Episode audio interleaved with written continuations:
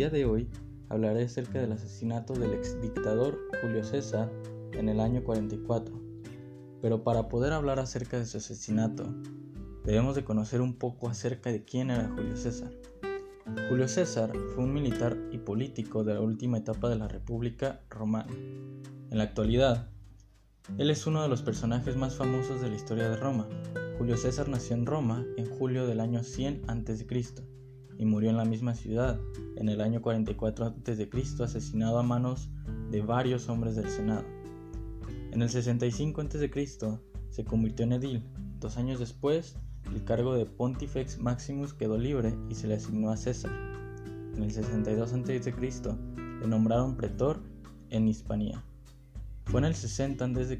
cuando Julio César se unió a dos hombres muy poderosos de Roma, Pompeyo y Craso. De esta unión nació lo que se le conoce como triunvirato.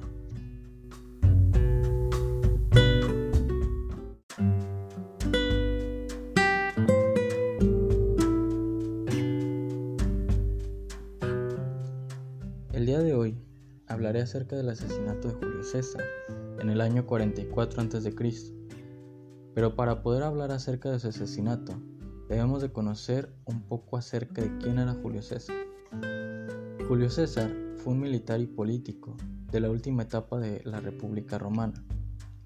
En la actualidad es uno de los personajes más famosos de la historia de Roma. Julio César nació en Roma en julio del año 100 a.C. y murió en la misma ciudad en el año 44 a.C asesinado a manos de varios hombres en el Senado.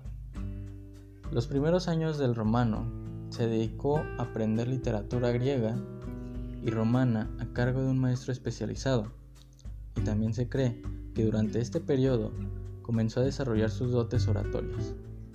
Cuando el romano tenía apenas 15 años de edad, en el año 85 a.C., se casó con Cornelia, hija de uno de los dirigentes del Partido de los Populares.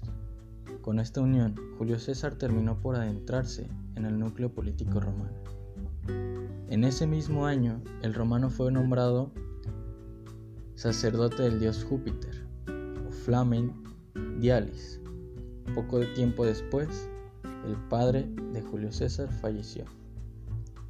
Un año después, en el año 84 a.C., el general Sila, líder de los conservadores, volvió a Roma acabó con gran parte de los políticos populares y amenazó a Julio César.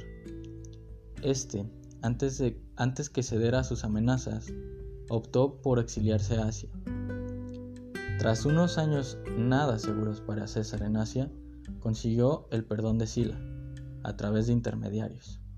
Volvió a Roma cerca del año 78 a.C., cuando Sila había fallecido. A su regreso a Roma, Julio César un político nato, se desarrolló como abogado hasta el año 71 a.C.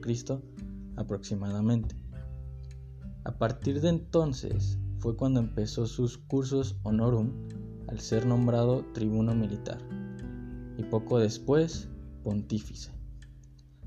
En el año 65 a.C. se convirtió en edil. Dos años después, el cargo de Pontifex Maximus quedó libre y se le asignó a César. En el año 62 a.C. le nombraron pretor y precónsul de Hispania. Y no fue hasta el año 60 a.C. que cuando Julio, César se unió a, cuando Julio César se unió a dos hombres poderosos de Roma, Pompeyo y Craso. De esta unión nació lo que se le conoce como el triunvirato. En el año 59 a.C., Julio César fue nombrado cónsul junto con otro político romano. Libulo, que quedó relegado a un segundo plano. Las decisiones políticas de Roma las tomaba el triunvirato. Se cree que Julio César admiraba también a Alejandro Magno. Quería expandir el poder de Roma como lo hizo el macedonio con Grecia. El primer territorio que quedaría someter a Roma eran las Galias. La llamada Guerra de las Galias liderada por el romano, se desarrolló entre el 58 a.C. y el 51 a.C. Sometió lo que son hoy Francia, Bélgica y parte de Holanda, Alemania y Suiza. Con estas conquistas, Julio César se aseguró de la creación de un ejército que le fuera fiel. Fue así como pretendió fortalecer su posición militar y política.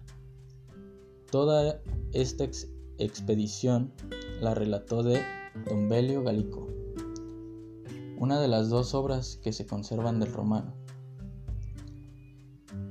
Tras sus exitosas campañas militares, Julio César es nombrado dictador y fuerza reformas políticas sociales. El 15 de marzo de, del año 44 a.C., la vida de Julio César llegó a su fin, a manos de una fracción de senadores aristócratas decididos a rescatar la República Romana de lo que consideraban la tiranía de César. Y en realidad, la muerte del dictador no solo salvó la República, sino que provocó la última de una serie de guerras civiles que agotaron al Estado romano y lo dejaron incapaz de resistir el ascenso al poder absoluto de Octavio, el sobrino nieto de Julio César. Octavio, al que se le permitió usar el nombre de Augusto, creó una nueva ordenación política que le permitió gobernar como emperador y poner fin a 500 años de república romana en todo excepto el nombre. Este sería el podcast del día de hoy. Muchas gracias.